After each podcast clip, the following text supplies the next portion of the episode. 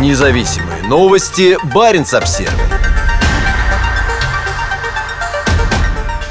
Вот чем занимался Андрей Якунин на Шпицбергене до ареста. Сын экс-главы РЖД Владимира Якунина признал, что запускал квадрокоптер на Шпицбергене. Он поделился материалами экспедиции с Баренц Обсервер, чтобы общественность узнала о ее целях. 47-летний Андрей Якунин был задержан норвежской полицией в октябре за запуск беспилотника в воздушном пространстве Норвегии. На время следствия он находится под стражей в Тромсе.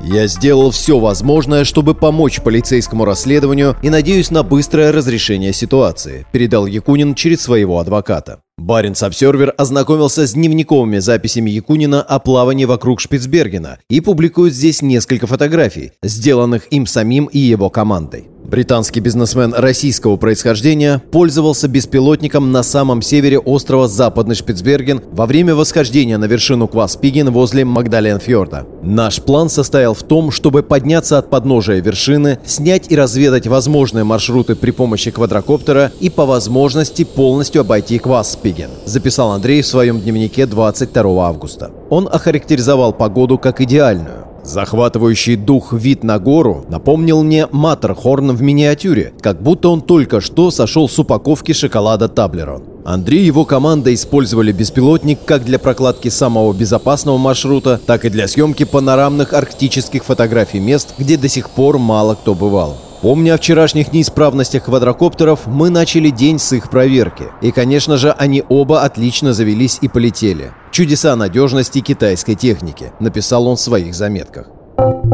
Обвинение и следствие. Вскоре после задержания Якунина прокурор полиции Анья Микельсен Инбьор сообщила Баренц Обсервер об изъятии полиции с яхты квадрокоптеров и электронных устройств. Она заявила, что содержание записей с беспилотника крайне важно для дела. За последние две недели за использование беспилотников и фото и видеосъемку на севере Норвегии было задержано несколько граждан России. Норвегия не является членом Европейского Союза, но по большей части следует тем же санкциям в отношении населения России. Страна оправдывает преследование пользователей беспилотников тем, что ранее ею был введен запрет на использование россиянами и российскими организациями беспилотников или других летательных аппаратов в ее воздушном пространстве. Норвежские власти обеспокоены тем, что россияне запускают беспилотники и ведут несанкционированную съемку критически важных объектов. Самый север Шпицбергена, где Якунин совершал плавание по фьордам и поднимался в горы, вероятно, находится настолько далеко от критической инфраструктуры, культуры, насколько это возможно в Европе. Считаю, что если меня привлекут к ответственности, то технически это будет сделано на основании того факта, что я родился в России, хотя я гражданин Великобритании и живу в Италии, сказал он через своего адвоката.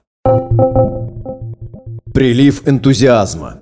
Восхождение на Кваспиген заняло несколько часов. К счастью, высота, которую мы уже достигли, позволила нам полностью облететь вершину при помощи квадрокоптера. И то, что мы увидели на северной стороне, вызвало у нас прилив энтузиазма. Мы быстро спустились по довольно коварному кулуару, чтобы выйти на плато, откуда открылся еще один потрясающий полярный пейзаж, написал в своих заметках Якунин. Его товарищ по команде, итальянец Массимо Кандалини, рассказал Баренц Обсервер, что восхождение на Кваспиген стало одним из самых запоминающихся моментов экспедиции на Шпицберген этого года. Среди самых замечательных воспоминаний, оставшихся у меня от этой августовской поездки, Кваспиген. Потрясающая треугольная гора, расположенная к северу от Магдаленфьорда, рассказал Кандалине с энтузиазмом. У него более чем 20-летний опыт работы проводником в горах. В тот день, когда мы собирались совершить восхождение, была сложная погода, поэтому мы обошли пик вокруг, чтобы изучить возможности восхождения по стене или хребту, пояснил Кандалине.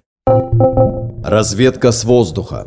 Мы смотрели в бинокль, делали снимки, а также тщательно изучили местность при помощи дрона. Это потрясающая техника. Мы смогли пролететь рядом со скалами и над гребнями, чтобы изучить расщелины и найти лучший маршрут для подъема, рассказал товарищ Якунина по команде, объясняя, для чего был использован квадрокоптер. Масима и Андрей понятия не имели о том, что совершают что-то незаконное, запуская легкий беспилотник, чтобы получить представление о склоне и вершине горы. Это был прекрасный теплый августовский день на западе западном Шпицбергене. Мы с Андреем были нагружены веревками, стропами, карабинами и другим нашим снаряжением. Мы поднимались вместе как настоящая команда, а не просто как проводник и клиент. Мы вместе принимали решения и делили трудности, и вместе поднялись на вершину под голубым небом. Это было незабываемо, рассказал Массимо Кандалини Баренц Обзервер. Капитан парусной яхты Якунина Firebird Энди Лис добавил, Андрей любит приезжать сюда, чтобы ходить под парусом, кататься на лыжах, ходить в походы, заниматься скалолазанием и наслаждаться пейзажами и дикой природой. По мнению Андрея, Шпицберген – это уникальное место. Среди других мест, которые Якунин и его товарищи по команде посетили во время плавания в водах Шпицбергена, были советский шахтерский поселок Призрак Пирамида, главное норвежское поселение архипелага Лонгер и Хорнсун на самом юге острова Западный Шпицберген. Экипаж яхты поделился маршрутом с Баренц Обсервер. Все суда, которые посещают Шпицберген, обязаны предоставлять список всех своих высадок на берег и постановок на якорь в офис губернатора.